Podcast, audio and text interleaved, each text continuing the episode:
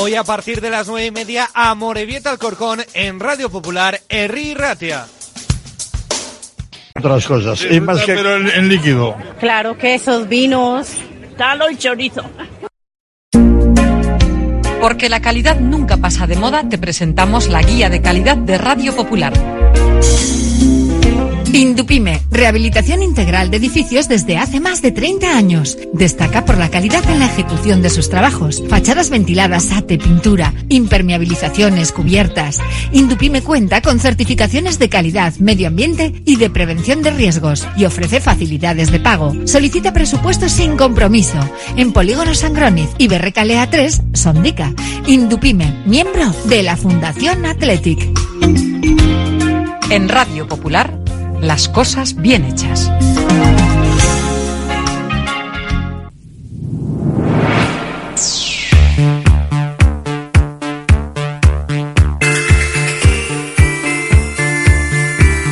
Porque no es lo mismo ver que mirar, ni oír que escuchar. Oye cómo va en Radio Popular. Comenzamos.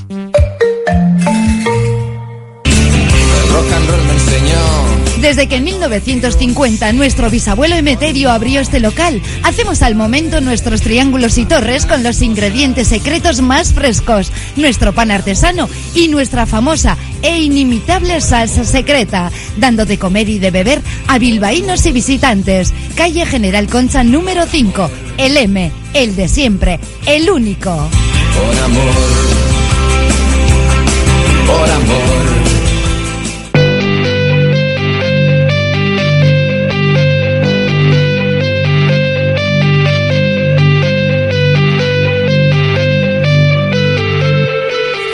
Popular, Herri Ratia, Oye cómo va, con Raúl Jiménez, Fernando Mendicoa y José Luis Blanco.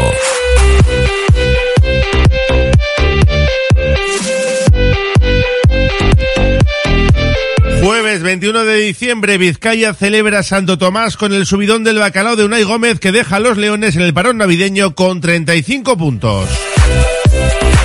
Proyección incluso de pelear por la Champions para los más ambiciosos. En un día en el que se ha renovado a Mikel Vesga, amplía su contrato hasta 2027. La justicia europea abre la puerta a la disputa de la Superliga. Así que vienen semanas calentitas en el mundo del fútbol.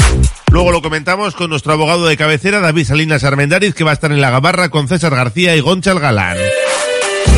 A las nueve y media la Morevieta se juega parte de su permanencia en Lezama frente al Alcorcón.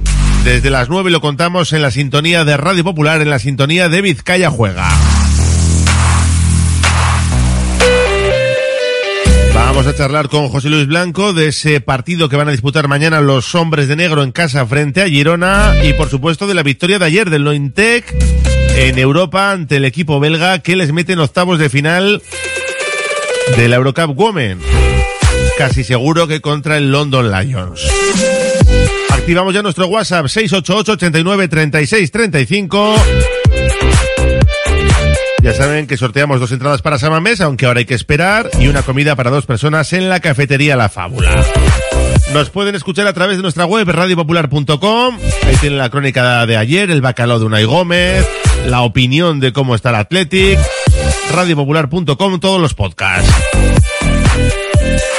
De 3 a 4 hoy jueves, Vizcaya juega, así que con todo esto empezamos. Radio Popular, Herri Ratia. La Fábula, menú del día de lunes a sábado con amplia variedad de platos y buen precio incluyendo carne de primera, solomillo de ternera. La Fábula, el cañón más barato de Bilbao todos los días del año a partir de las 5 de la tarde. En Pérez Galdós 13 te esperamos con precios de Fábula. En Óptica Lázaro esta Navidad también queremos celebrarla contigo y te proponemos ideas para regalar o regalarte, como unas prácticas y bonitas gafas de sol, con un 30% de descuento. Y además le sumamos nuestro cheque regalo. Óptica Lázaro, tu centro médico optometrista en Madrid 8 Basauri. Sorionac.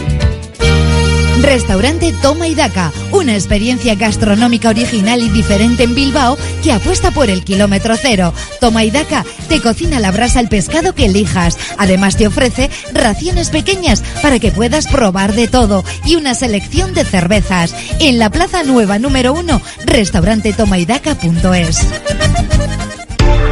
Agencia Volcanes. Entendemos tus necesidades diarias porque somos parte de ellas. Envío de dinero, reservas de viaje, recargas nacionales e internacionales, paquetería y más. Precios sin competencia en viajes a Latinoamérica. Encuéntranos en calle Gordoniz 39 bajo izquierda y Plaza San Pedro 4, Deusto. Agencia Volcanes. Siempre a tu lado en cada paso de la vida. CIE 2567. Teléfono 618 50 96 14. Bienvenido a Bar Regio en Doctor Arelza 47, nueva apertura. Deleítate con auténticos sabores gallegos como pulpo, lacón, empanadas y más. Y no te pierdas nuestras tardes a partir de las 5, con el cañón a solo 2 euros. Vive la experiencia gallega en Regio, tu rincón de sabor con precios irresistibles. En la Clínica de Podología Podo.g, experiencia y formación en diferentes ámbitos sanitarios nos ayudan a abordar tu patología de manera integral y ofrecer así la solución óptima para tus pies. Llama al 660-564-938 y pide cita. Estamos en el número 9 de Puente de Deusto. ¿Y tú? ¿Eres más de jersey navideño o más de chubasquero? ¿Eres de burbujitas o prefieres el chacolí? ¿Lo tuyo son las cookies? ¿O eliges mejor una buena panchineta? ¿Te gusta estar con una mantita al lado de la chimenea? ¿O eres más de chapuzón en la concha? Esta Navidad, escápate a Guipúzcoa.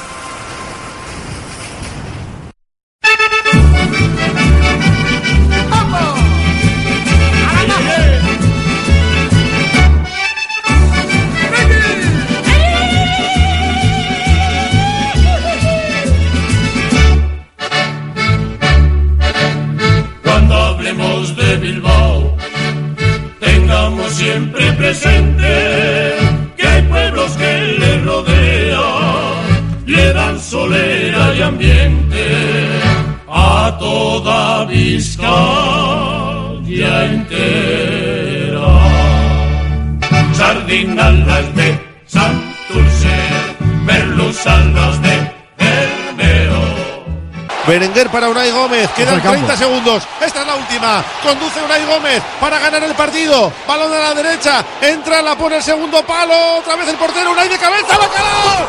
¡Bacalao, bacalao, bacalao, bacalao, bacalao, bacalao, bacalao, bacalao, bacalao, bacalao! ¡Bacalao, bacalao, bacalao, bacalao, bacalao, bacalao, bacalao, bacalao, bacalao, bacalao, bacalao! ¡Bacalao, bacalao, bacalao, bacalao, bacalao, bacalao, bacalao, bacalao, bacalao! ¡Bacalao, bacalao, bacalao, bacalao, bacalao, bacalao, bacalao, bacalao, bacalao, bacalao, bacalao! Bacalao, bacalao, bacalao, bacalao, bacalao, bacalao, bacalao, bacalao, bacalao, bacalao, bacalao! Bacalao, bacalao, bacalao, bacalao, bacalao, bacalao, bacalao, bacalao, bacalao! Bacalao, bacalao, bacalao, bacalao, bacalao, bacalao, bacalao, bacalao, bacalao, bacalao! Bacalao, bacalao, bacalao, bacalao, bacalao, bacalao, bacalao, bacalao, bacalao! Bacalao, bacalao, bacalao, bacalao! De Unai Galuse Gómez.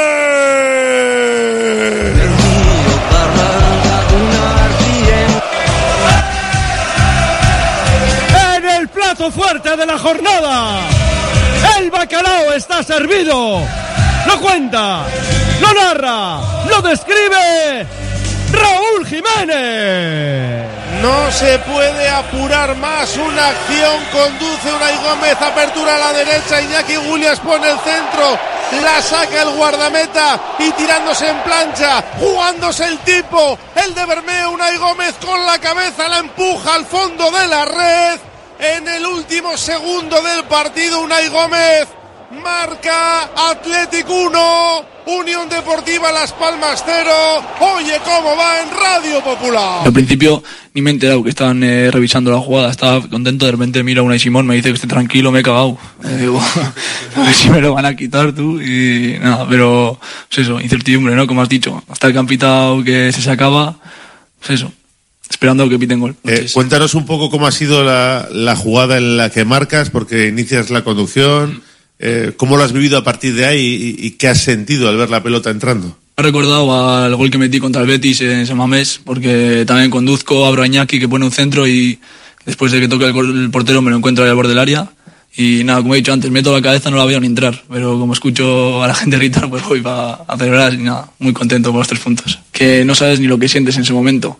Un último minuto, no, lo que sientes no, no sé, no te lo podría explicar, pero, pero nada, muy contento, no sé, adrenalina, empiezas a gritar, no sé si lo que dices.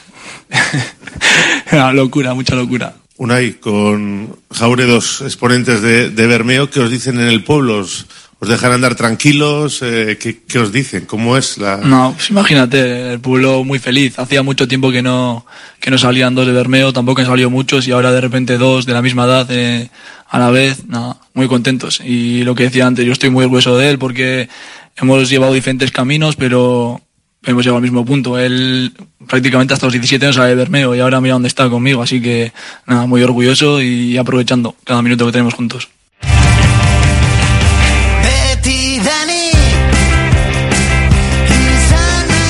El bacalao de Unai Gómez que le dio al Athletic los tres puntos ante la Unión Deportiva Las Palmas en el último segundo del partido. El bacalao de Unai Gómez que entró desde el banquillo y revolucionó el choque. Lo mismo que la irrupción de Berenguer.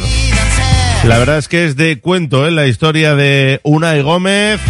Desde Alevines en Lezama, un chaval que hasta hace cuatro días estaba celebrando los bacalaos en la grada, abrazándose a los aficionados, y ahora se abraza a los que eran sus ídolos y con los que comparte vestuario sus compañeros en el verde. Personifica lo que es el Atlético Unai Gómez e ilustra este sentimiento rojo y blanco. Casi 40.000 personas ayer en Samamés para vivir ese 1-0 y que deja al Atlético con 35 puntos. Del momento del bacalao y de Unai Gómez hablaba su entrenador Ernesto Valverde. Ha sido un momento extraordinario el del gol, vamos, no lo vamos a negar, eso de marcar al final, además cómo ha sido el gol, que ha sido un gol de coraje de Unai, yo creo que ha sido aunque luego lo hubiese anulado, el momento ya lo habíamos vivido, oye, es lo que hay. Eh, Unai ha estado muy bien, nos ha dado mucho, mucho despliegue porque él tiene una entrada desde segunda línea muy fuerte, eh, es valiente, eh, va al espacio, va de cabeza, luego es técnicamente un jugador con buen pie y sabe lo que se hace y además tiene buen disparo y es jugador que se relaciona bien con el gol, ya lleva dos goles. El de ayer para darle los tres puntos al Athletic. Si lo quieren volver a escuchar, está en nuestra página web, en radiopopular.com. Enseguida vamos con el análisis del partido, también lo haremos en la Gabarra. Nos damos una vuelta por nuestro WhatsApp, 688-89-3635. Dicen, he visto a Raúl cantando el bacalao de ayer en YouTube y es muy grande. Raúl te va a dar algo, dicen. Esperemos que no, pero puede ser.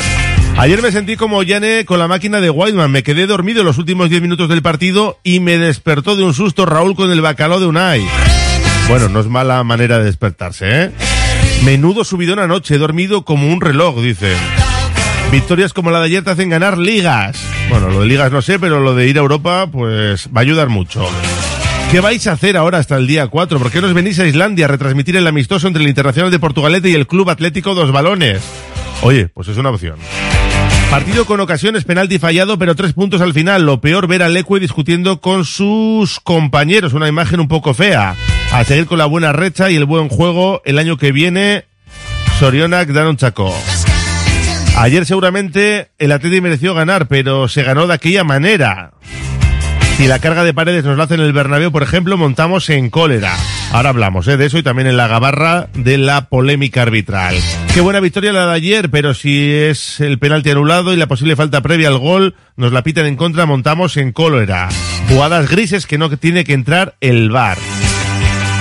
688 89 36 35, una pausa y seguimos con lo de ayer. Oye, ¿cómo va?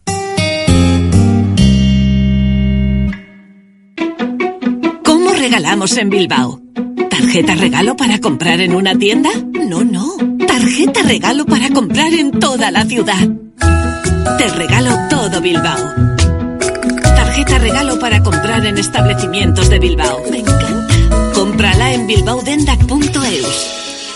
Curago es una empresa de ingeniería de software formada y dirigida por ingenieros que diseña, desarrolla e implanta sistemas y soluciones de software.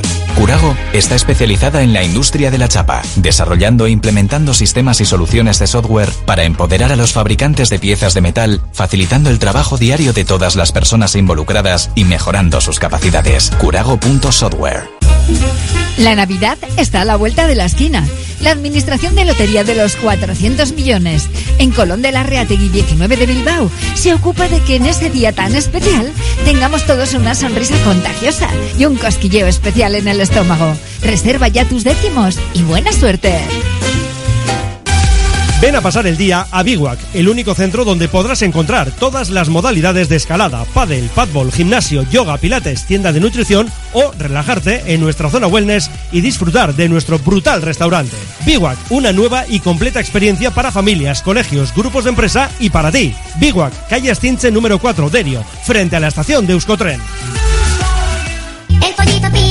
Asador Valparaíso, los mejores asados y al mejor precio en Bilbao. Pollo, costilla, codillo, cordero. En Santuchu, Juan de la Cosa 17. Deusto, Madariaga 45. Zorroza, Carretera Castrejana 21. Y en Astrabudúa, Lurberri 1. Asador Valparaíso, el pollito como nadie lo hizo. El pollito como usted lo quiso.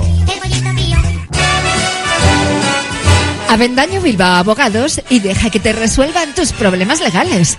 En Basauri, en Begoña Cuandramari 19, Avendaño Bilbao Abogados. Con nuestros mejores deseos en estas fiestas. Soriona que te berrión. Let it snow, let it snow, let it snow. Cada vez tengo más visitas en la web. Ayer me entró el primer pedido por Instagram. Ahora tengo ordenada mi base de datos de clientes y puedo enviarles mis ofertas. He conseguido salir en los primeros puestos de Google. He averiguado por qué apenas tenía ventas en mi web y ya me lo han arreglado. Euscommerce, el programa de transformación digital del Departamento de Turismo, Comercio y Consumo del Gobierno Vasco, gestionado por las cámaras de comercio vascas. Para su casa, Aislamientos Galdacao, especialistas en insonorizaciones, aislamientos, sistemas, pladur, estanterías, techos, tabiquerías y decoración. Aislamientos Galdacao, en el polígono industrial Erleche, plataforma K, Galdacao, y en los teléfonos 609-629-427 y el 629-427256. Aislamientos Galdacao desea a todos en estas fechas lo mejor para el próximo año. Sorionas.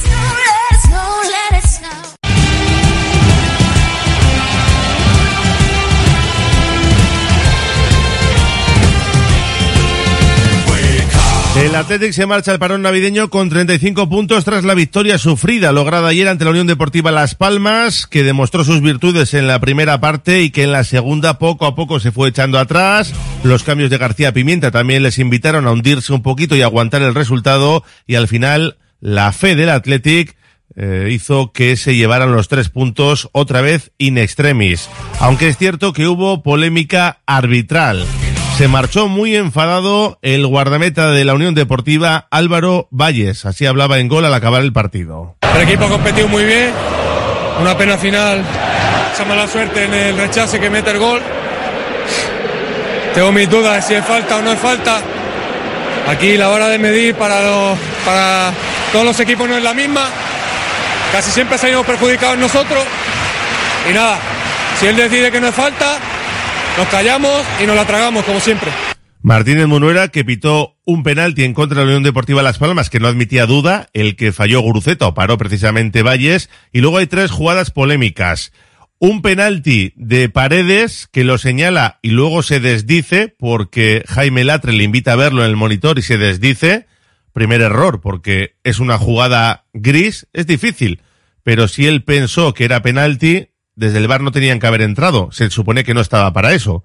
Luego hay una mano de Araujo, que era un penalti claro, que tampoco pitan ni le ayudan desde el bar. Así que dos errores, por lo menos a mi juicio. Y luego en el bacalao arranca la jugada con una falta a Sandro. Por lo menos si es al revés, yo me enfadaría y entiendo que estén protestando porque sí parece falta al delantero del equipo insular y luego acaba en el bacalao de Unai Gómez. Así que mal el colegiado y mal asesorado por Jaime Latre en el bar.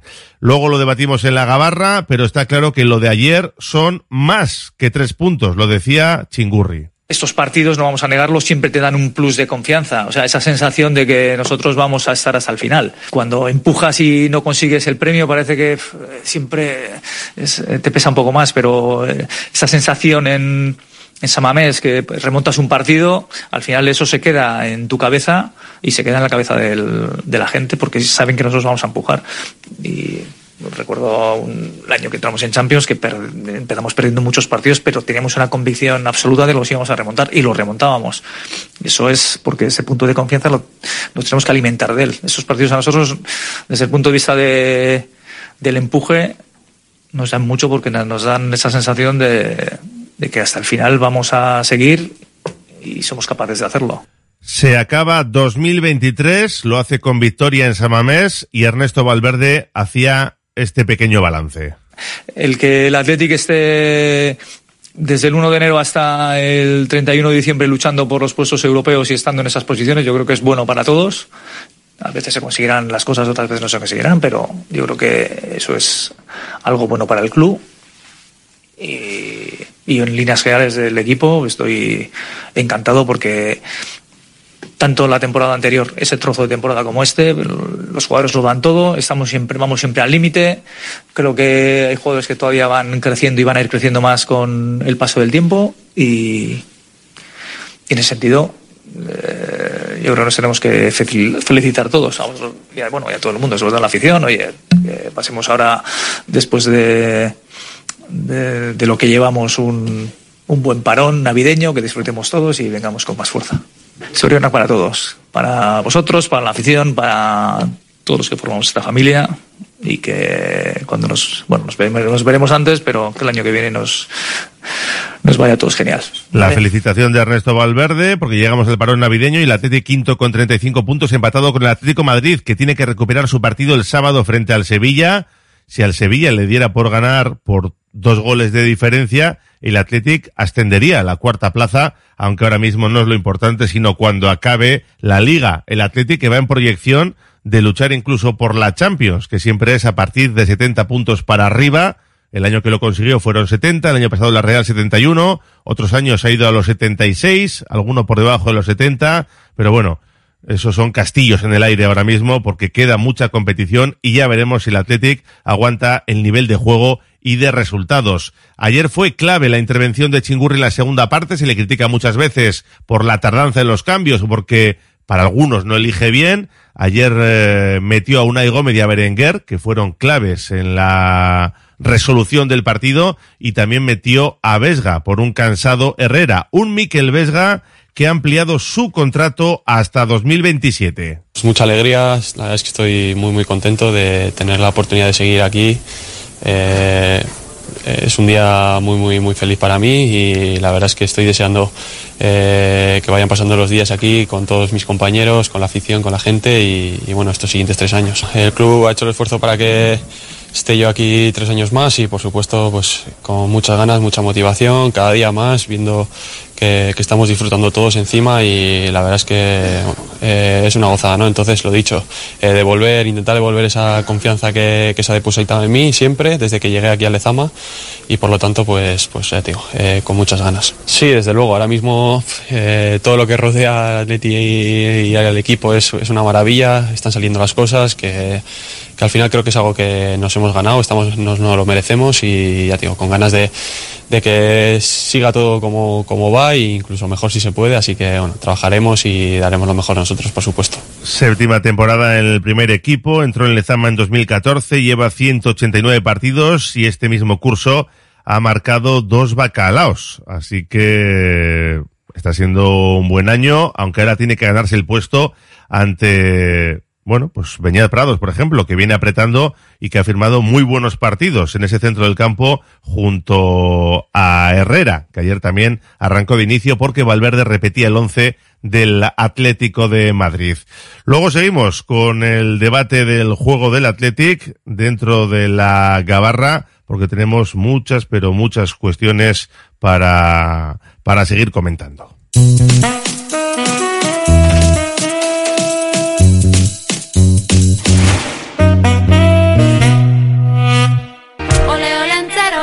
Basauri está la casa mágica del lenchero. en el 17 de la calle Antonio Fernández, Olenchero, Maridomingui, Basajaun, Lamias, en Gumac. Te esperan hasta el 23 de diciembre, en horario de tarde de lunes a viernes y los fines de semana al mediodía. Una iniciativa de la Asociación de Comerciantes de Basauri. Colaboran Gobierno Vasco y el Ayuntamiento de Basauri. El vino y todas sus denominaciones de origen. Vinos Mendía nos propone su gran selección de vinos al mejor precio y directo a casa.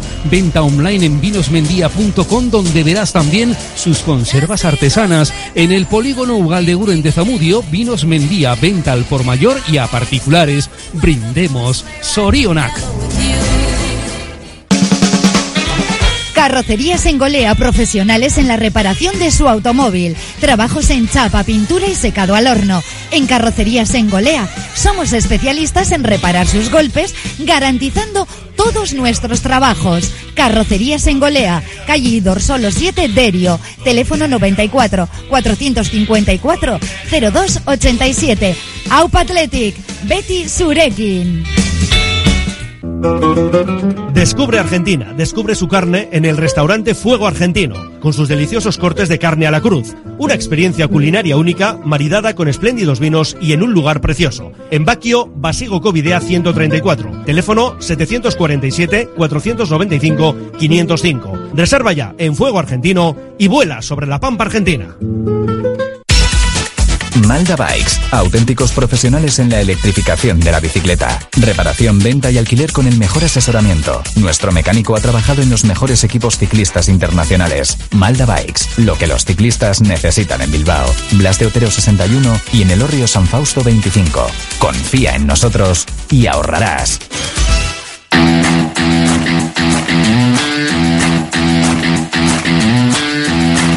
No solo del Athletic vivimos en Radio Popular, hoy tenemos Vizcaya Juega a partir de las 9 de la noche porque a las nueve y media juega el Amorebieta y además partidazo en Lezama. Partido clave por la permanencia porque los azules reciben al Alcorcón el Amorebieta que está segundo por la cola, el Alcorcón tercero por la cola y solo hay dos puntos de diferencia entre ambos, así que una victoria de los vizcaínos les permitiría escalar un puesto en la clasificación. Escuchamos al nuevo mister del Amore, Jandro, hablando del partido de esta noche. Hoy queremos ganar y tenemos que ganar. Eh, no hay más y es lo que el equipo quiere y lo que estamos convencidos de que, vamos a hacer. Es verdad, es especial pues contra el Alcorcón que está ahí abajo, pero, pero necesitamos ganar a cualquiera. Es un equipo difícil, que defiende bien, está muy ordenado, tiene alguna debilidad como la tenemos nosotros, como la tienen todos los equipos, intentaremos ir a por eso, pero, pero es un equipo que, va a ser difícil porque, porque contra el Eibar no encajó, contra Tenerife eh, 1-0 y, y dando mucha guerra, es un equipo, va a ser un equipo difícil. Desde las 9 lo contamos en la sintonía de Radio Popular con Fernando Mendicoa, José Luis Blanco y el equipo habitual. La gran sala del Tribunal de Justicia de la Unión Europea ha considerado ilegal el veto de la UEFA y la FIFA a la organización de la Superliga por parte de un grupo de equipos, entre ellos Real Madrid y Barça, al concluir que las normas que aplican estas dos aso asociaciones internacionales no están sujetas a ningún criterio que garantice su transparencia, proporcionalidad y objetividad. Esto abre la puerta a que se pueda eh, montar la famosa Superliga, aunque de momento no hay nada claro y me imagino que tendrán que sentarse a negociar. Florentino Pérez, que es el gran valedor de este proyecto, lógicamente ya ha hablado. Este día marcará un antes y un después de un nuevo tiempo, en el que podemos trabajar en libertad, desde el diálogo constructivo, sin amenazas, sin actuar contra nada ni contra nadie, y con el objetivo de innovar y modernizar el fútbol para seguir alimentando la pasión de los aficionados. Desde hoy, el presente y el futuro del fútbol europeo está por fin en manos de los clubes, de los jugadores y de sus aficionados. Nuestro destino nos pertenece y tenemos ante nosotros una gran responsabilidad. Ahora estamos en la pelea del relato porque Florentino Pérez dice que el fútbol europeo de clubes no es ni será nunca más un monopolio. El presidente de la liga, Javier Tebas, avisa que el tribunal habla también de principios incompatibles con la Superliga y que no avala la Superliga desde la patronal. Eh, ya hay por ahí pues eh, una especie de formato de la Superliga que incluiría 64 equipos, se dividirían en tres categorías, tres divisiones, Star, Gold y Blue, con ascensos y descensos, 14 partidos eh, para cada equipo, siete en casa, siete fuera. Será una competición abierta con dos fases de liga y eliminatoria y en categoría masculina y femenina. Desde la Premier ya avisan que no van a sumarse. Así que tenemos todavía mucha pelea en el fútbol europeo por ver qué pasa con esta competición. Nos damos una vuelta por nuestro número de WhatsApp 688-89-3635. Dice por aquí, yo cada día entiendo menos de fútbol. En el campo ni vi penalti, ni falta Sandro, ni tampoco lo veo en casa. De hecho, cuando vi que añadían cuatro minutos, con 10 cambios, revisión de bar y pérdidas constantes, casi me llevan los demonios, dice. Unai Gómez me recuerda a Stallone y hoy leyendo la prensa cuentan que tiene de apodo Rocky muy acertado por casta, fuerza y parecido. Aunque teniendo a Rocky Liceranzu, me vale también Unai Rambo Gómez, dice. Este año percibo muchas eh, ganas en los jugadores por conseguir algo grande. Vamos bien a seguir así, chavales. Antes del partido de ayer, eh, para mí, hay tres jugadores conflictivos hay tres jugadas conflictivas. Primero el penalti que pita para Villarreal. Lo veo de frente a Samamés. No, creo que se ha confundido. El autocorrector ha jugado una mala pasada. Habla de las jugadas polémicas. Por aquí dicen, sea como sea la Euroliga, eh, puede ser como la de básquet. Eso sí, los ricos más ricos y los pobres la misma miseria. 688 89 36 35. Antes de la gabarra, hablamos también de baloncesto. Agaleus, empresa especializada en la protección del medio ambiente y la obtención de recursos procedentes de residuos, gestión de residuos industriales, reciclándolos y dándoles valor con las últimas tecnologías de tratamiento. Agaleus, hacemos posible la economía circular. Más información en agaleus.com. Avanto Ciervena te invita a disfrutar del mercado de Navidad este sábado. Abetos, ornamentos, polvorones, dulces, de todo para imbuirte en el espíritu más navideño de 11 a 3 y de 5 a 8. En la carpa del Parque Blasco Ibaña de Gallarta, Urbildusaites, Gabonetacoa Soca, Avanto Ciervena. Basalbéitico Chacoliña de Lezama es fruto de una larga tradición agrícola. Con las tres variedades de uva consigue un chacolí de gran calidad y sabor único. Basalbéitico Chacoliña en Basalbeiti Baserria, en el barrio Goitiolza de Lezama y en las ferias de Vizcaya. Zorionak eta urte berrión. Uniformes Moyúa reinventa el concepto de vestuario laboral consiguiendo el look perfecto para tu empresa o negocio. Confeccionamos uniformes originales y personalizamos tu marca, que combinada con accesorios exclusivos y materiales innovadores, te harán destacar entre la competencia. Visita nuestro showroom en Rodríguez Arias 50 o en uniformesmoyua.com. Y recuerda, uniformar con estilo y a buen precio es posible. Mosquis te invita a disfrutar de su programa de Navidad. Discoteca chiqui, talleres navideños, gospel, teatro y ópera infantil, disco festa, Olenchero y Maridomingui en Calejira, parque infantil y cabalgata de reyes. Consulta el programa en muskis.org y en redes sociales. Muskis Koudalak, Gabón Sorion Chuacupatis Kisue.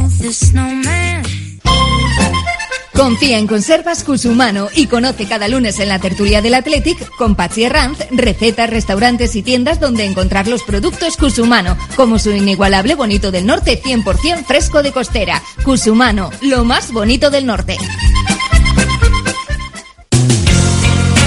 ¿Estás pensando en rehabilitar tu edificio, fachada o vivienda? En Sercae Proyectos y Obras hacen sencillo lo que nos parece tan complicado.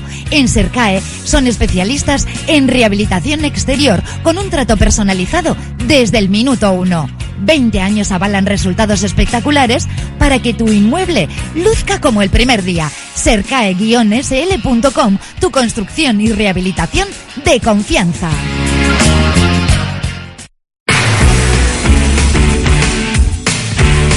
Atlética, Morevieta, Superliga en nuestro Oye Cómo Va. Pero también tenemos que hablar de baloncesto porque lo Guernica ya está en los octavos del Eurocup Women. José Luis Blanco, compañero, ¿qué tal Arracha León? ¿Qué tal, Raúl? Arracha León, sí, con algo de, sufrimiento al principio, con un partido por supuesto, envuelto, ¿no? En, lo acontecido alrededor de, la figura de, de, Mario López, con una pancarta previa de desagab, desagabrio por parte de iba a decir de, de, todo lo que rodea al club, ¿no? El sí, presidente. Del club. Junta directiva, jugadoras, técnicos, sí. estuvieron todos ahí en esa fotografía al inicio del partido en la cancha con la pancarta. Con una pancarta que decía que ya Goriqués, ni una más, ese apoyo, ¿no? Se quiere hacer piña y durante el partido también se hizo piña con, con el público de Maloste, victoria 69 a 58, el objetivo era superar los cinco puntos frente a Cacarús y se ha logrado, ¿no? El principal objetivo y por ello creo que hay que estar eh, satisfecho en lo deportivo. Luego el otro que vaya por su cauce. Claro que sí, con esa victoria incontestable al final, porque no era sí. fácil remontar los cinco puntos. Y Lucas Fernández, el mister de Lointe Garnica, pues que evidentemente estaba muy feliz. Bueno, lo primero es felicitar a, al equipo, eh, felicitar a la María Granate. Eh, es indudable que este tipo de noches no se sacan adelante eh, solamente con el esfuerzo del equipo y sí con la conexión con la grada, con la gente empujándonos, eh, contentas. Yo creo que hay que sentirse orgulloso del trabajo que ha hecho el equipo y por encima de todo, de que todo el mundo en todo momento ha tratado de sumar y de aportar algo para el equipo. Y ahora buscamos ya al rival de los octavos de final. Sí, que en principio, bueno, el partido se juega hoy a partir de las 8 de la tarde en Londres entre London Lions y Bursa. Ganaron las británicas por 53 a 77 a domicilio. Hombre, y parece bastante evidente que sí. este va a ser el rival. Sí, sí. Y bueno, eh, las fechas de los partidos son el día 11 de enero y la vuelta el eh, 18 Maloste. Esto sí, sí eh, no, la vuelta a Maloste no, el primer partido en Maloste el día 11 de enero y la vuelta, pues en principio, o en Turquía o en Londres. Así que bueno, no, no será sencillo, pero habrá que, eh, que disputar ese encuentro. Antes, la liga no termina, ¿eh? Esto sigue adelante, aquí no se para como el fútbol. El sábado partido en Girona y el próximo sábado eh, también en, en Maloste a partir de las seis y media. O sea que el día 23 y el día 30, antes de Nochebuena y antes de Nochevieja, no te quiere caer Vizcaya que sigue jugando partidos. Pues bien, estaremos para ir contando todo eso. Y también estaremos mañana en Miribilla porque juegan los hombres de negro que también quieren hacer los deberes aunque de sencillo no va a tener nada. ¿eh? Absolutamente nada. Eh, luego escucharemos con más eh, profundidad en espacio de Vizcaya Juega a partir de, de, las 3 de la tarde las palabras de Jaime Ponsarnau, pero hay tres cosas que te quiero decir. La primera, que es el partido más importante hasta el momento, por la trascendencia que tiene. Eh, Bilbao que te ha perdido sus últimos cuatro partidos en casa, yo la verdad que no me, no me había quedado con este dato, pero sus últimos cuatro partidos como local los, los ha perdido. Ganó los tres primeros, por eso le llevó una zona cómoda de la clasificación, pero cuatro derrotas consecutivas en, en Miribilla y evidentemente se necesita ese apoyo importante para darle la vuelta. Ya me puedo Arnau. Otro partido clave, probablemente en estos momentos el más clave que hemos bebido, ¿no? Pues nosotros necesitamos de nuestra gente. Hemos demostrado dudas de, en cuanto a nuestra capacidad competitiva, no a nuestro juego, pero está claro que a lo largo de 40 minutos, cuando hay dificultades, nos cuesta encontrar, eh, pues, pues nos cuesta ser sólidos, ¿no? nos cuesta ser consistentes. Y si tenemos la ayuda de, Miribilla, pues seguro que vamos a tener muchas más, más posibilidades. Ahora necesitamos que Miribilla eh, nos apoye y que esté especialmente con nosotros cuando las cosas no nos salen bien. Otros eh, dos apuntes que te quería dejar claro. Eh, Linason vuelve pero no nos volamos locos. Eh, yo estoy satisfecho porque quiero que la rotación, aunque sean 6, 8, 10 minutos, sean de calidad, porque lo estamos pasando muy mal por dentro cuando Sacha tiene que descansar o cuando Sacha ya no está acertado, ¿no? Y, y el tercero de ellos, el rival, Girona, viene eh, de los últimos seis ha perdido cuatro partidos porque arrancó muy bien y es un equipo que hubiera hecho algún cambio en la, en la plantilla, eh, que juega a dos ritmos, al de Quino Culón cuando está en pista y si no, pues juega un poco más eh, tipo baloncesto universitario y es uno de esos rivales que seguramente ellos no tienen nada que perder y mucho que ganar, así que, como bien decía Jaime Ponsarrao, mañana en esa eh, batalla de peluches que tendremos durante un momento en el que se anima a todos los aficionados que vayan con un peluche, pues no se jugará con juguetes, se jugará con juego real y el partido es realmente importante. Siete de la tarde, recordamos. Mañana en Miribilla, así que todos apoyar al equipo de Jaume Ponsarnau. De todas formas, ampliamos todo el partido a partir de las tres dentro de Vizcaya Juega también con secciones habituales. Sí, va, y aprovechamos, tenemos una sección muy grande de baloncesto, porque después vamos a hablar, hablar con Beña Gutiérrez sobre la NBA, ¿no? Que la semana pasada no pudimos, y en estas, eh, en este caso sí que nos vamos a centrar un poco en NBA, y también el espacio, por supuesto, das Fedevi hoy con Vela. Hasta las 3, gracias Westman. Nos subimos ya a la gabarra. Radio Popular, R. Ratia, 100.4 FM y 900 Onda Media. ¿Tienes una hipoteca previa 2019? Reclama los gastos hipotecarios. Da igual que esté cancelada. En Reclama y Cobra estamos para ayudarte. Asegúrate y reclama antes del 23 de enero. Rellena el formulario de reclamación en reclamaycobra.es o contáctanos por WhatsApp 722 83 64 83. Que no se queden con tu dinero. Reclámalo. Reclama y cobra. En Laboral Cucha queremos demostrar día a día nuestro compromiso con la sostenibilidad y la contribución al desarrollo de la sociedad. Desde nuestra obra social tratamos cada proyecto con la misma ilusión que tú. Laboral Cucha. Hay otra forma. Cada vez tengo más visitas en la web. Ayer me entró el primer pedido por Instagram. Ahora tengo ordenada mi base de datos de clientes y puedo enviarles mis ofertas. He conseguido salir en los primeros puestos de Google. He averiguado por qué apenas tenía ventas en mi web y ya me lo han arreglado. Euscommerce, el programa de transformación digital del Departamento de Turismo, Comercio y Consumo del Gobierno Vasco, gestionado por las cámaras de comercio vascas. Bilbao tiene de todo. Bar Serapio. Tradición desde 1932 en el Alto de Enecuri. Inicia tu día con nuestro café y pinchos matutinos. Y descubre nuestras especialidades. Cabrito asado y menú chuleta. Experimenta la auténtica herencia gastronómica de tercera generación. Te esperamos para que disfrutes de la historia y los sabores únicos de Bar Serapio. Simpática y gentil.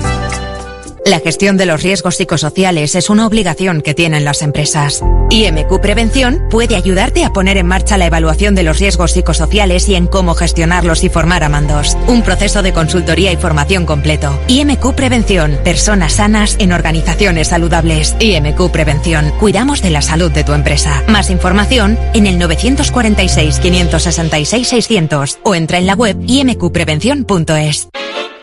Si paseas por Bilbao Centro y no has entrado en López Oleaga, te pierdes al mayor especialista en vinos y bebidas, te pierdes la mejor selección de productos vascos, pero también te pierdes la historia viva de Bilbao. Delicatessen López Oleaga, desde 1904, ofreciendo a sus clientes calidad única. Compra Bilbao, compra algo único, compra en López Oleaga, calle Astarloa 3. Un suculento menú de comida casera a un precio espectacular en el bar Alisas Barri. Los fines de semana, menú especial con bacalao al pilpil como plato estrella y platos combinados y hamburguesas. Bar Alisas Barri, en la plaza Ernesto Ercoreca frente al ayuntamiento. Sorionak eta urte berrión de Nori. ¿Buscas una experiencia gourmet diferente a lo típico en el corazón de Bilbao? La Manducateca es tu destino. Amplia selección de quesos, vinos, cervezas artesanas, cestas personalizadas para regalos. Descubre sus delicias en General Concha 7, Bilbao, tu lugar para lo mejor en quesos y más. En Santurchi, InReformas rehabilita viviendas locales, fachadas, tejados y patios. Especialistas en accesibilidad, ascensores y eficiencia energética. Gestiona todas las subvenciones. InReformas en Ichasalde 46 Santurchi. Sorionak eta urte berrión. La Gabarra en Radio Popular.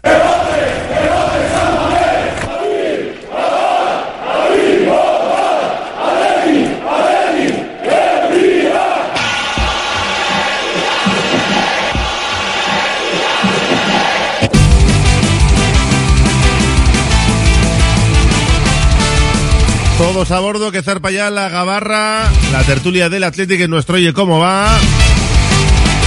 Y además con muchos temas encima de la mesa. Voy rápidamente con las presentaciones. Gonzalo Galán, compañero de Vizcaya y Ratia, Rachaldeón. A Rachaldeón, Raúl. También se acompaña David Salinas Armendariz, abogado, articulista en el correo, Arrachaldeón, David. Arrachaldeón, Raúl. Y César García, socio compromisario. Hola César, bienvenido. Opa, Arrachaldeón. Bueno, vamos a arrancar por lo de ayer, por el subidón de la victoria del Athletic con ese bacalao de Unai Gómez, que es un poco el, el sueño cumplido y que personifica un poco lo que es el Athletic, ¿no? El que estaba abrazándose a los aficionados en la grada hace cuatro días, ahora se abraza a los que eran sus ídolos, marca el bacalao de la victoria, un partido atascado, y te llevas tres puntos de oro, ¿eh? Los que antes no ganabas, ahora parece que está todo de cara y te vas al parón con 35 puntos. No sé, ¿qué cuerpo tenéis? Buen cuerpo. Me adelanto, perdón. Arcatu. Eh, muy buen cuerpo porque era un partido muy trabado. Era un partido en el que el Atleti no estaba lo suelto que, que lo estuvo el día del Atlético de Madrid. Mérito del rival también, Mérito ¿eh? del rival, y lo iba a decir. Las Palmas pareció y fue un buen equipo hasta que le funcionó el físico, hasta los últimos 20 minutos o así. El Atleti le faltó frescura a la mayoría de los jugadores, pero sí tiene una virtud y es el, el JK, eh, ir a vaciarte hasta el último minuto. Buenos cambios de Chingurri, la entrada de los bermeanos, fundamentalmente la de Unai Gómez, y ese estar persiguiendo el objetivo hasta el final nos dio el premio, yo creo que merecido, porque creo que a los puntos eh, fuimos merecedores de la victoria y también hay que saber ganar así, si no con brillantez y con superioridad como fue el día Atlético Madrid, pues con oficio y con, y con fe hasta el final. Sí, las sensaciones son muy buenas. Al final puede haber diferentes tipos de sensaciones. Puedes ganar por aplastamiento, como el día del Atlético de Madrid, pero esta victoria no es menos meritoria por no conseguirla así. Es lo que comenta David. El equipo estuvo creyendo y luchando hasta el final, colgando balones y ocasiones para adelantarse en el marcador. Hubo, es verdad que el partido no fue tan brillante, pero al final el Athletic falló un penalti. Berenguer tuvo la ocasión más clara de todas, por delante de otras, pero también hubo otros lanzamientos a puerta y buenas intervenciones de Vallés, así que yo sí que creo que al final del partido el resultado fue justo. A mí Las Palmas me gustó, es cierto que tuvo la posesión, pero con un ritmo bastante caribeño, que yo creo que eso es una manera de neutralizar al Atleti, bajando bastante el ritmo del partido, teniendo la posesión. Vallés parecía un tercer central y teniendo Sí. la posesión bastante en una parte baja en su propio campo y bajando así el ritmo del partido y haciendo daño al Atleti mediante la, la posesión, no siendo especialmente ofensiva, pero sí teniendo la posesión, que es otra manera de defender también. Sí, en su forma de jugar, yo creo que estuvieron muy bien en la primera parte, demostrando sus virtudes. En la segunda se fueron echando hacia atrás, también con los cambios de García Pimienta por salvar el punto. Y hay un dato muy curioso que leíamos en la Durizpedia, que la Atlética ha ganado los ocho últimos partidos en Samamés en los que ha fallado un penalti. Así que bueno, vamos a quedarnos con lo positivo, aunque todos queremos que los leones transformen las penas máximas. César, ¿qué cuerpo tienes? Pues eh, más o menos igual que los compañeros. La verdad es que no, no fue un partido tan, tan brillante y de esos que guardas en la hemeroteca para toda la vida como el del Atlético de Madrid, pero sí fue un partido que, que tuvo ese chispazo final, que es lo que te deja esa sensación de que, bueno, pues por lo menos ha valido la pena tanto sufrimiento, tanto esperar para, para finalmente llevarte los tres puntos y coincido en que el rival fue un rival serio, que nosotros eh, por momentos sobre todo en la sala de máquinas andábamos justitos de gasolina y, y que bueno, el, el técnico rival y la táctica me pareció acertada por su parte. Eh, Desde el principio se le veían gestos, yo tengo cerca de los banquillos, estoy justo detrás del rival, y se le veían constantemente gestos de sosegar, de ralentizar, de hacer el partido lento y los jugadores le seguían las instrucciones. Y luego también me, me llamó la atención lo adelantada que tenía la línea defensiva, que pillaba muchísimas veces a nuestros jugadores en fuera de juego y eso era una táctica totalmente dirigida desde el banquillo, ¿no? Yo creo que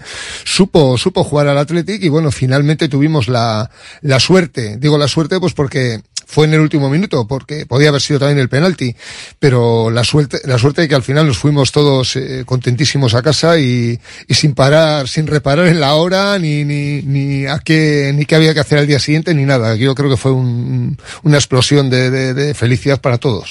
Eh, antes de preguntaros por la polémica arbitral, Unai Gómez, eh, Valverde yo creo que acertó con los cambios, Berenguer para mí le dio otro aire al margen de Unai Gómez, que fue decisivo.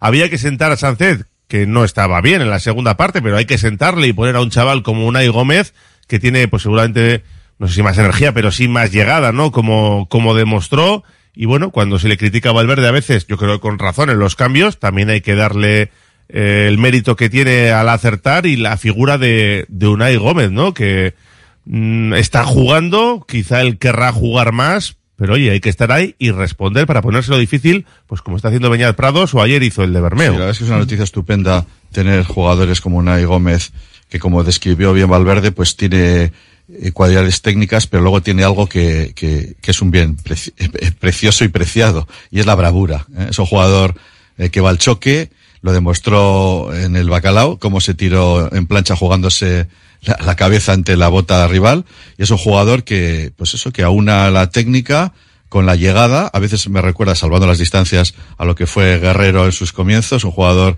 que viniendo de atrás siempre estaba dispuesto para coger un rechace y, y meterla para adentro. Y es una noticia estupenda que, que Unai Gómez esté, esté rindiendo y que le tengamos ahí para no tener que depender de otros jugadores veteranos que parece que han pasado a un segundo plano. Los cambios estuvieron muy bien hechos, como dices Raúl, otra vez eh, criticamos a, a Valverde el no hacerlos o hacerlos tarde o inadecuadamente y en este caso la verdad es que metieron mucho oxígeno porque efectivamente la, la zona central con, con Herrera y con, y, con Prados estaban un poco ahogados ya, y es normal después de jugar los dos partidos, y la entrada de los, de los dos jugadores bermeanos, sobre todo de Unai Gómez, le vino muy bien al Atleti. Y eh, Unai Gómez, pues efectivamente, yo creo que ha llegado para quedarse. Y eso es, esa es la, igual la mejor noticia del partido de ayer.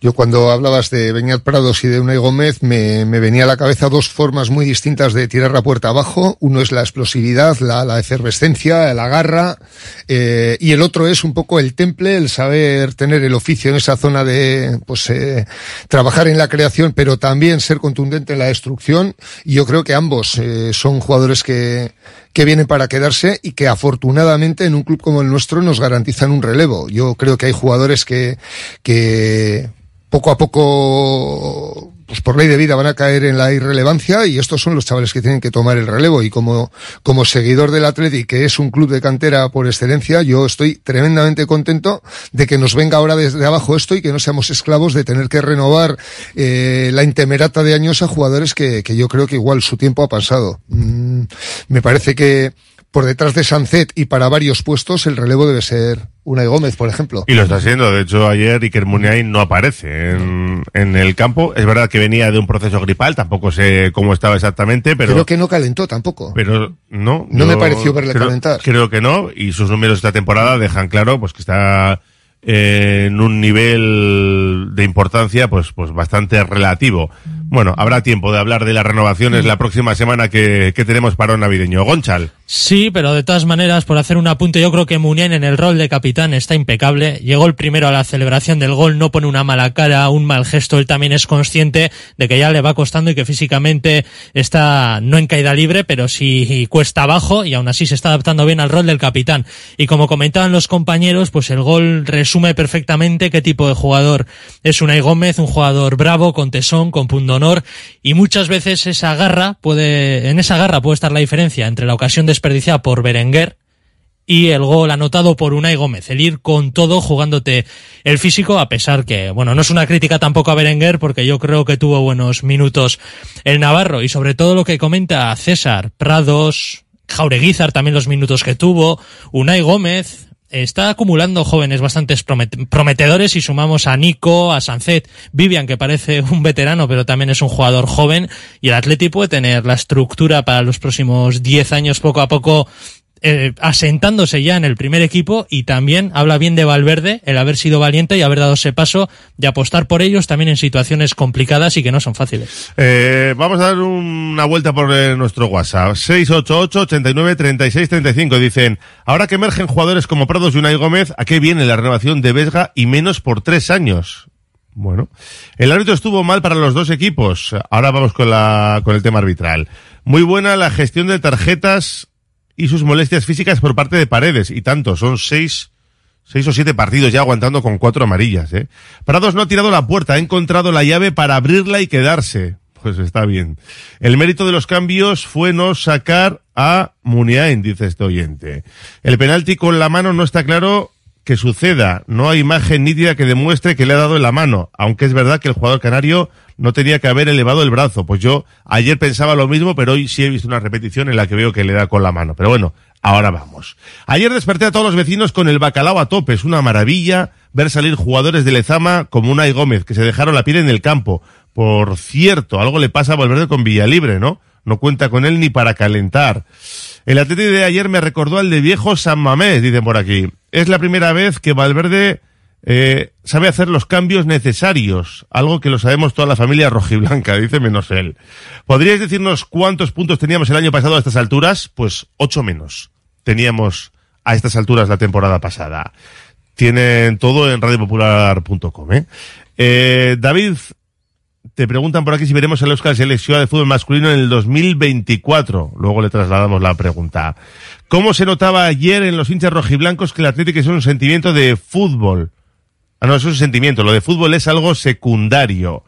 Haciendo un partido más discreto que otros, el mejor resumen del partido es Athletic. Tiros a puerta 10, Las Palmas 1. Nada más que añadir. Bueno, hay un montón de mensajes. 688 89 36 35. Vamos enseguida con la polémica arbitral. En Galdacao, VIP Galdacao. Venta y reparación de equipos informáticos, smartphones y tablets. VIP Galdacao. Servicio, calidad y buenos precios en la calle Euskadi número 3, esquina con la calle Áraba de Galdacao. Teléfono 94 402 0952. Soriona Urte Berrión.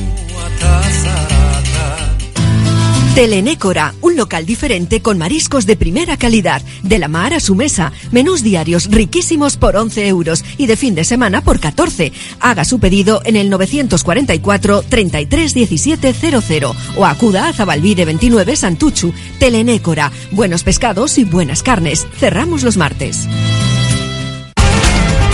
Reformas APM. Somos especialistas en diseño y reforma de cocinas y baños. Reformas APM, más de 30 años nos avalan. Te aseguramos un trabajo bien hecho. Visítanos en Avenida San Adrián 19 y en Carmelo 15. Reformasapmbilbao.es. Los centros multidisciplinares IMSICO ofrecen un apoyo integral para todas las edades con sus prestigiosos logopedas, pedagogos, psicólogos o fisioterapeutas. Primera consulta gratuita y descuentos especiales. Pida cita llamando al 673-764-192. Centros IMSICO profesionales pensando en ti. ¿Hora de renovar tu hogar? Aprovecha las rebajas de Movalpa, líder en fabricación y diseño de cocinas. Visítanos en Baracaldo, Retuerto Calea 53 o en Bilbao Centro, Gran Vía 83 y puedes pedir tu cita en movalpa.es. Movalpa, cocinas diseñadas para ti. Hotel Restaurante El Haya. Te ofrecemos una enorme barra de pinchos y un exquisito menú del día, de lunes a domingo, desde primera hora de la mañana hasta la noche. Hotel Restaurante El Haya. Estamos en una ubicación privilegiada, a 5 minutos de Castro Urdiales y a 10 minutos de Bilbao, salida por la autovía A8. Teléfono de reservas 942 87 93 06. Exquisitos productos ibéricos, deliciosos pinchos y un ambiente inmejorable. Todo esto y mucho más te espera en el bar Hoyo 19 en el antiguo Golf. Además, el bar Hoyo 19 es el lugar ideal para ver todos los partidos del Athletic. Bar Hoyo 19 en el antiguo Golf, en la calle Villa de Plencia 18, desea una feliz Navidad y un próspero año nuevo para todos. Sorionac. Albañilería José Afonso Negro y Hermanos. Para sus reformas coordinamos todos los gremios. Pídanos presupuesto sin compromiso. Realizamos todo tipo de obras para comunidades y particulares, restauración y reformas de viviendas, locales comerciales, desde José Afonso Negro y Hermanos en el polígono Aurrera, carretera San Vicente 21, módulo 1, entra Pagarán. Nuestros mejores deseos en estas fechas tan señaladas a todos nuestros clientes y amigos. Sorionac, Vizcaya.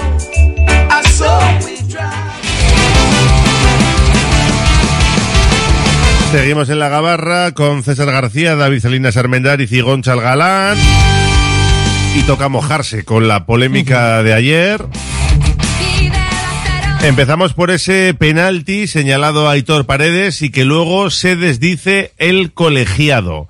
Yo ya me he mojado antes. eh, Yo te voy a decir, Raúl, cuando analizo las jugadas, cualquier jugada, eh, siempre hago dos, hago do- dos, dos columnas. Te pones la camiseta contraria, ¿no? No, no, me refiero, una, a lo que yo pienso después de haber visto fútbol como vosotros muchos años, y lo que creo que es o no penalti, y luego lo que se está pitando ahora como penalti, o sea, los criterios que, que comúnmente están utilizando los árbitros. Vale. Entonces, con esos dos criterios, yo, en general, pienso que hay muchos menos penaltis de los que se pitan.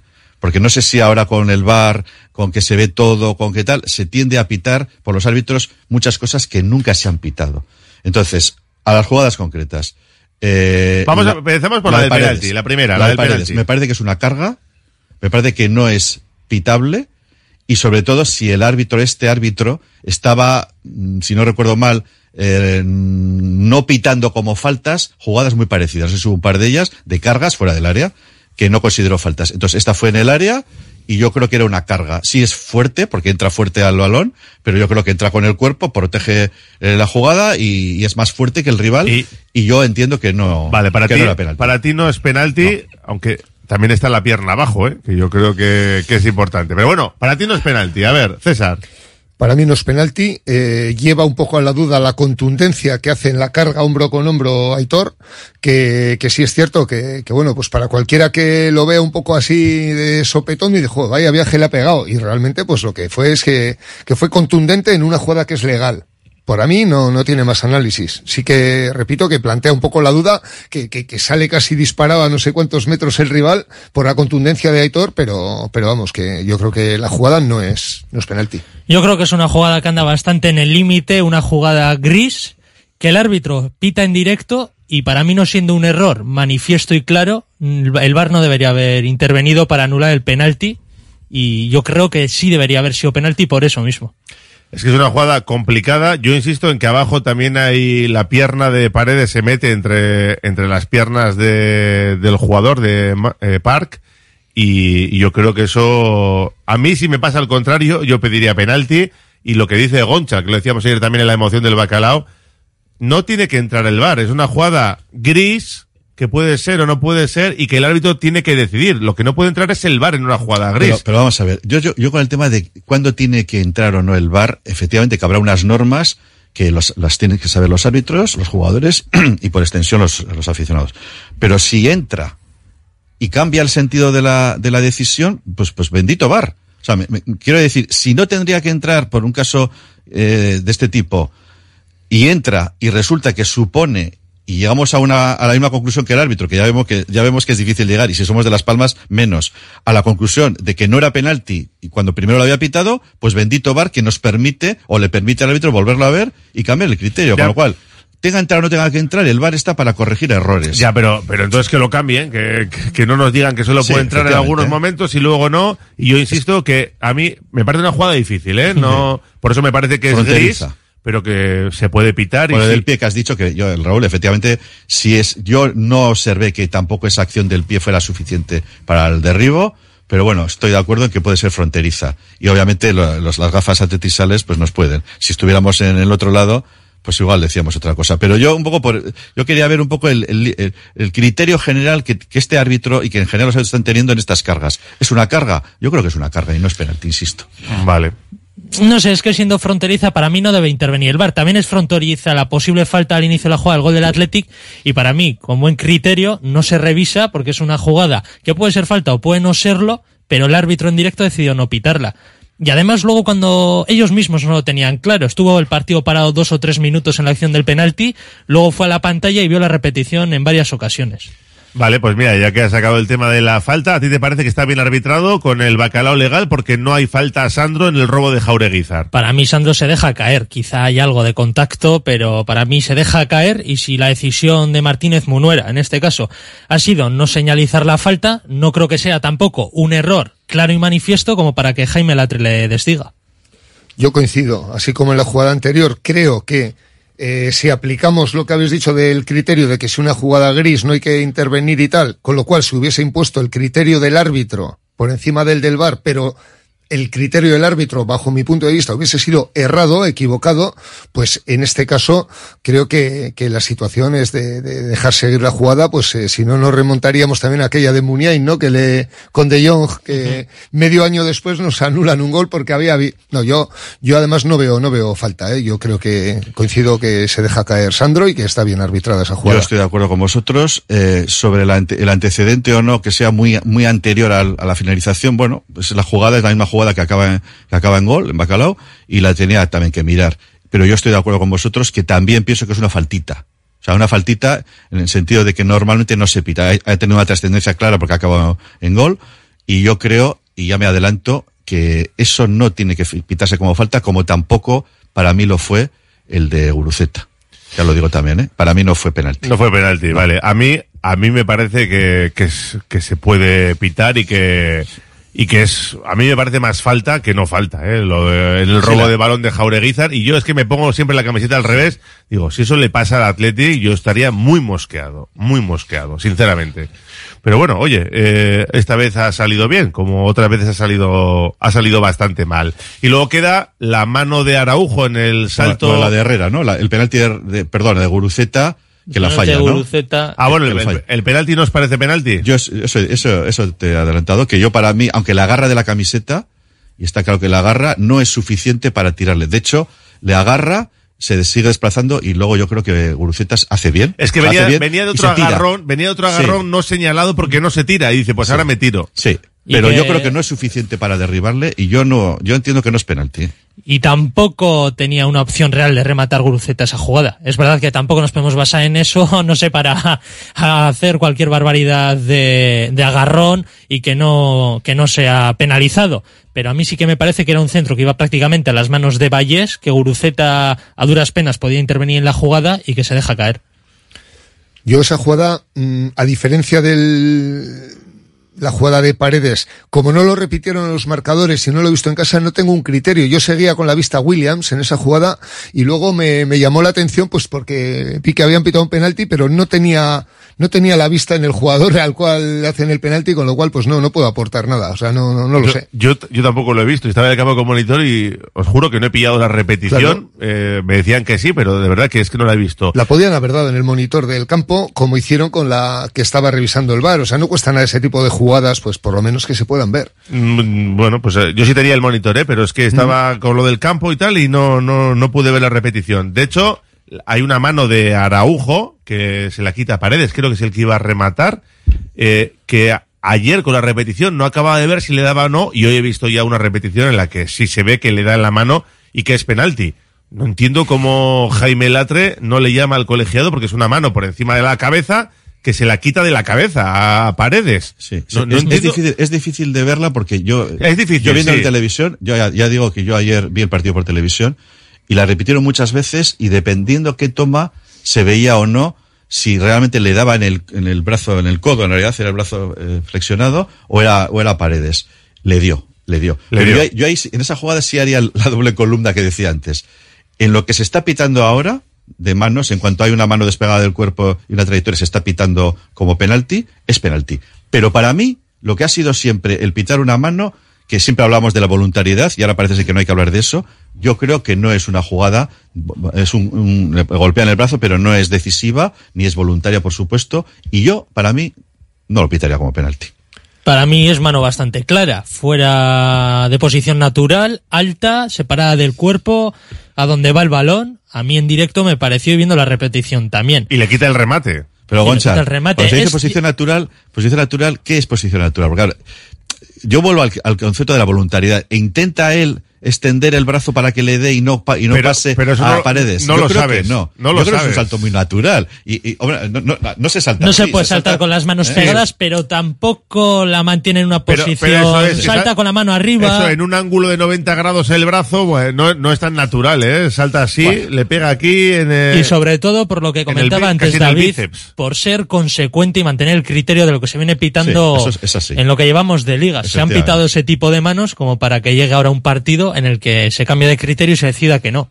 Efectivamente, eso es así. A mí me pareció penalti y además me llamó la atención la contundencia con la que eh, salió Ander Herrera del banquillo que estaba señalizando, se ve que estaban viendo en el monitor dentro del banquillo alguna toma y estaba reclamando con insistencia el, el penalti, cosa que no suele ser habitual en él. Es un tío eh, que, bueno, aparte de que hable muy bien, suele tener una actuación bastante discreta en este tipo de cosas y le vi muy muy ardoroso en la, en la reclamación desde la banda eh, de que había sido Sí, penalti. es que le de la mano y aparte, él con el brazo, al darle la mano, luego también le da en la cara al jugador del Atleti, que también por ahí incluso podría haber sido penalti. Pero bueno, eh, yo creo que muy mal el colegiado y el VAR, sobre todo, porque para mí no aciertan prácticamente en ninguna, salvo el, el penalti a Guruceta, que por lo que, yo que solo lo vi en directo, pero por lo que decían ahí la emoción del bacalao sí que es el agarrón suficiente. Pero bueno, ya ven que tampoco es fácil pitar y aquí no nos ponemos de acuerdo. Y Martínez Monuera, que lo hizo mal, y peor todavía, Jaime Latre en el bar. Pero bueno, el Atleti fue ayer beneficiado, creo yo, por esas, por esas decisiones. Y nos vamos al parón con 35 puntos, aspirando a, a Europa claramente. Lo de la Champions ya lo hemos comentado, que por proyección sí, porque te irías a 70 puntos, que es estar peleando por, por Champions, pero claro, ahora se te va Iñaki Williams, dos partidos por semana si pasas contra el Eibar, es muy, es muy pronto todavía. Ahora ¿no? viene un poco la comparación con el año pasado. Es verdad que lo del año pasado fue una cosa excepcional, fue un parón muy largo por el Mundial, que al Athletic le sentó fatal, porque vimos cómo volvió el equipo. Ahora viene el parón normal navideño de dos semanas, y ahora todos estamos esperando que no ocurra lo del año pasado y que el equipo no empiece a descender en, en lo físico también, cuando además empieza a jugar eh, partidos de copa, esperemos que, unos cuantos. Si el equipo se mantiene y no cae como el año pasado, es que con esa puntuación que estás diciendo, Raúl, eh, no solamente tendríamos, no, no digo asegurada, tendríamos a tiro de 12 puntos, incluso la, la- la Plaza Conference, sino que efectivamente estamos de- de lleno en la lucha por la por la quinta plaza y que puede dar también premio Champions Bueno, y también la cuarta. A ver la Champions, porque ahora la justicia europea ha abierto la puerta de nuevo a la Superliga Bueno, y a ver, otra. a ver qué pasa con la Champions. Ahora lo vamos a comentar, ¿eh? De- Bueno, de, de cara al año que viene, de todas maneras, no va a afectar de ninguna manera, porque la Superliga, en caso de ponerse en marcha, sería a partir de la 25-26.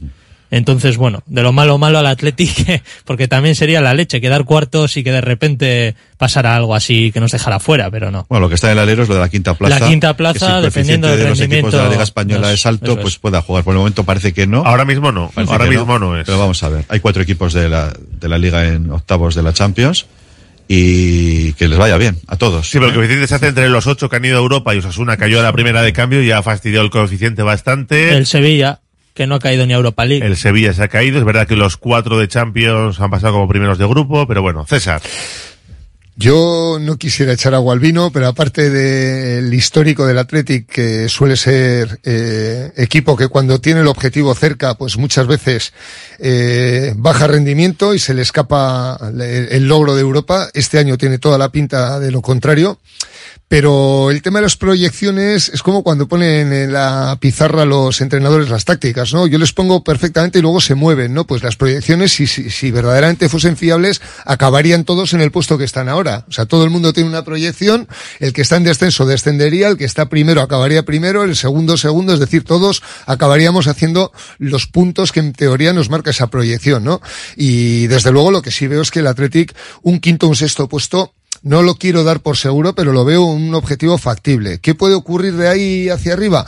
Me cuesta creer que los tres de siempre se dejen comer la tostada y el Girona se ha metido ahí y creo que este año pues va a amarrar uno de los cuatro primeros puestos, con lo cual, bueno, a ver qué te otorga la quinta plaza y si no la sexta, pero, pero me parece que eh, el Atlético este año sí que va, sí que va, gracias a que viene gente de abajo y que va a oxigenar también a los veteranos y hay gente con menos carga de minutos y de partidos, creo que vamos a acabar mejor la temporada y que incluso me apostaría que vamos a quedar por delante de estos que están ahí a 100 kilómetros y que están todavía jugando la Champions. Y que nos rasgamos también las vestiduras con que se marche Iñaki Williams, pero en el caso de la Real se marcha Cubo a la Copa de Asia, Traoré a la Copa de África eh, y Umar Sadik a la Copa de África. Que también las bajas que va a tener la Real el día del derby no se quedan atrás. Que es verdad que el Atleti puede bajar en rendimiento por la pérdida de Iñaki Williams, sí, pero que tampoco vamos a ser los únicos respecto a nuestros rivales directos. Así que yo creo que tampoco es verdad que fastidia, pero que el Athletic se lo tiene que tomar como una motivación y jamás como una excusa. Y más cuando ayer Berenguer mismamente ha demostrado que puede rendir. Los próximos tres partidos de Liga, Sevilla fuera, Real en casa, Valencia fuera. Van a ser rivales complicados los tres. Y yo creo que el devenir de la temporada pues puede estar en enero.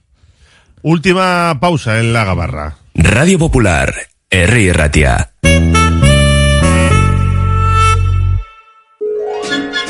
Estas navidades Balmaseda es tu destino mágico. Olenchero, Gabón Cantac, Mercado de Navidad, Feria del Libro, un tren con guía turístico que recorre el casco antiguo con estación en la Plaza San Severino, un ascensor mágico en el Palacio Orcasitas con Galchagorris, espectáculo de elefantes y el pin de Navidad. Descubre la magia. Balmaseda Caudala. El restaurante Asador Almiquechu es un caserío de 1850 restaurado, con vistas al puerto de Bermeo, para disfrutar los mejores pescados frescos y chuletones a la brasa. Almiquechu Erreteguía en el barrio Almique, a 5 minutos de Bermeo. Reservas en el 94 688 0925 almiquechu.com. Trademur, el control de la humedad. Más de 20 años solucionando problemas de humedades con la máxima garantía. Terrazas, fachadas, muros enterrados, capilaridad. Son especialistas en problemas de condensación y te ofrecen una garantía de hasta 30 años. Trademur, presupuesto totalmente gratuito y sin compromiso. En el 605 167 187 o en trademur.com.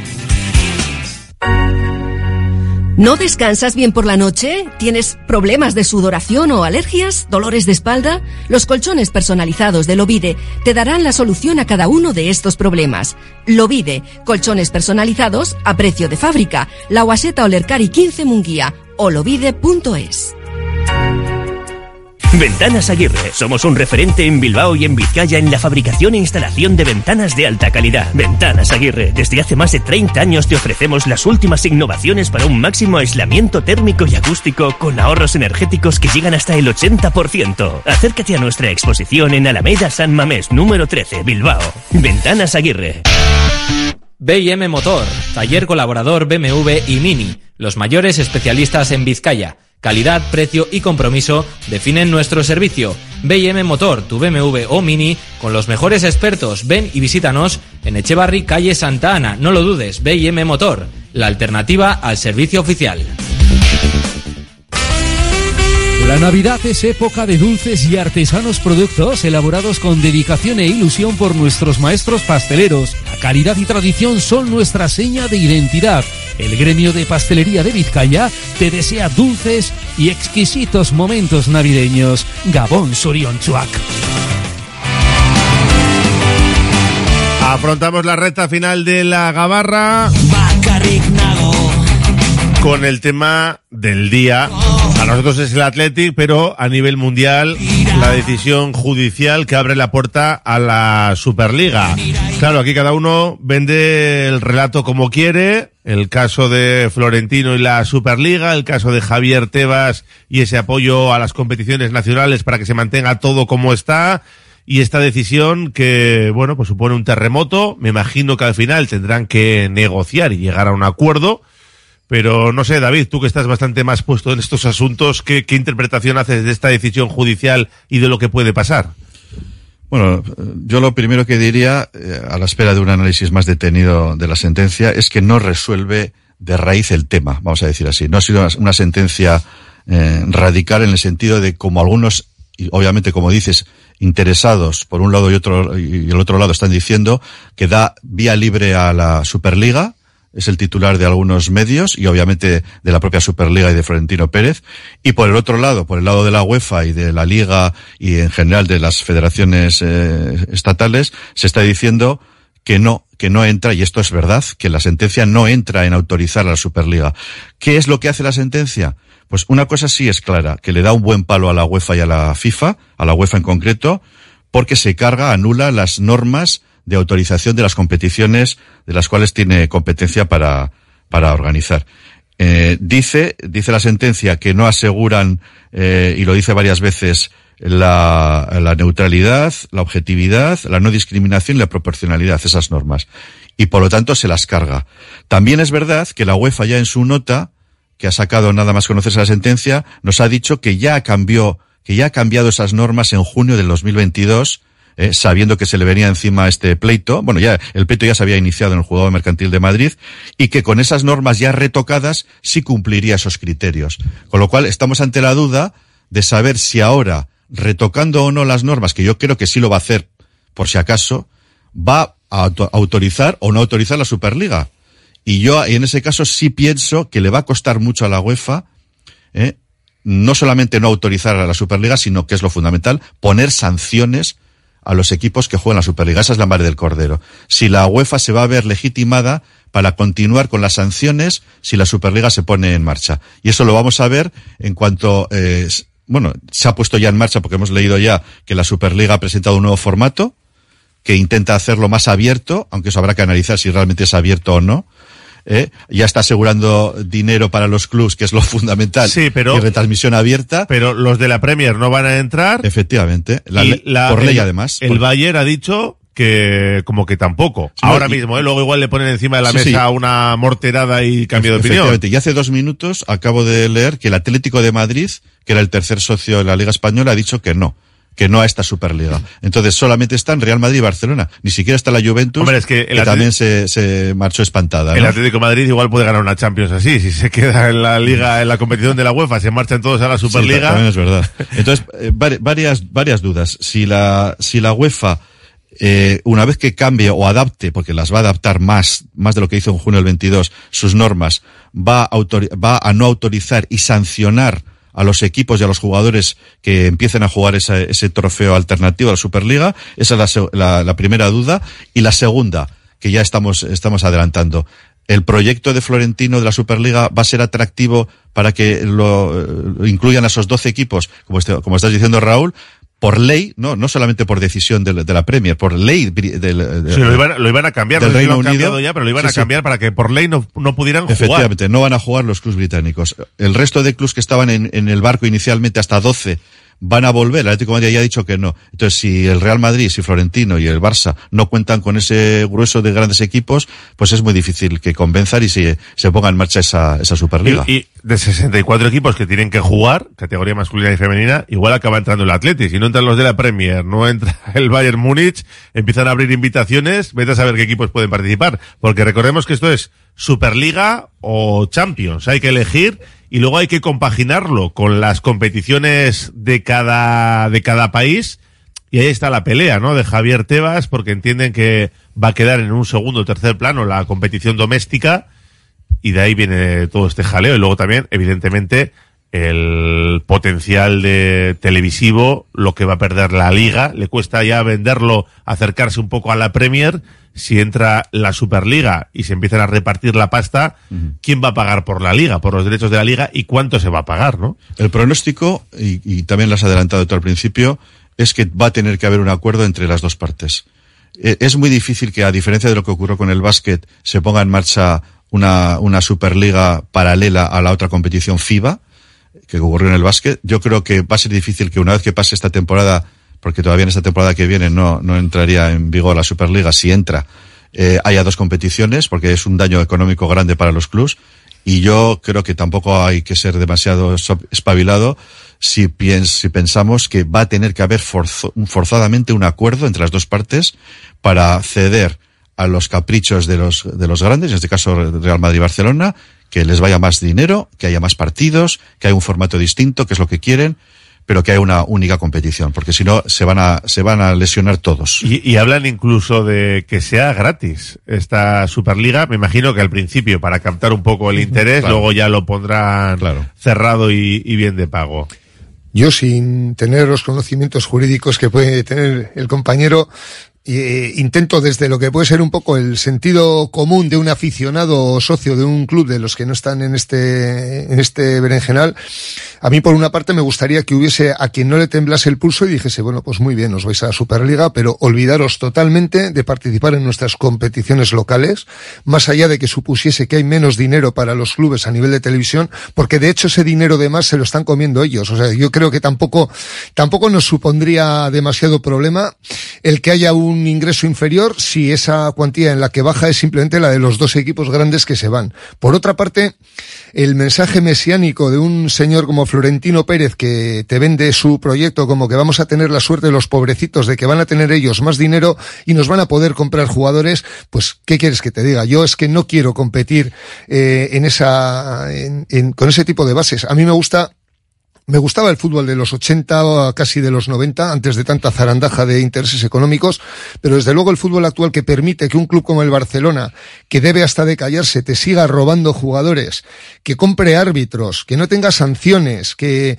que se les permita competir dopados financieramente, que, que no haya como por ejemplo en la Premier una sanción como al Everton, que se le han quitado 10 puntos a mitad de liga. Aquí no ocurre esto. O sea, hay gente que tiene barra libre y a mí personalmente, aunque el nivel de los eh, equipos sea un poco inferior, yo estoy deseando que se larguen. O sea, a mí esta gente me sobra. Yo prefiero que se monten su, su negociete y, y que aquí haya una liga un poquito más igualada y que tengamos un formato de competición pues que cada año pueda tener aspiraciones un club cualquiera sin un límite, sin un exceso en cuanto a masa salarial, que haya unos, unos parámetros que igualen, como la, el tope salarial que hay en una NBA, donde dice, oye, aquí tú te puedes gastar tanto en jugadores, y más allá de eso, pues eh, estás igualando y permitiendo una rotabilidad en la, en, en la capacidad de ganar los títulos, ¿no?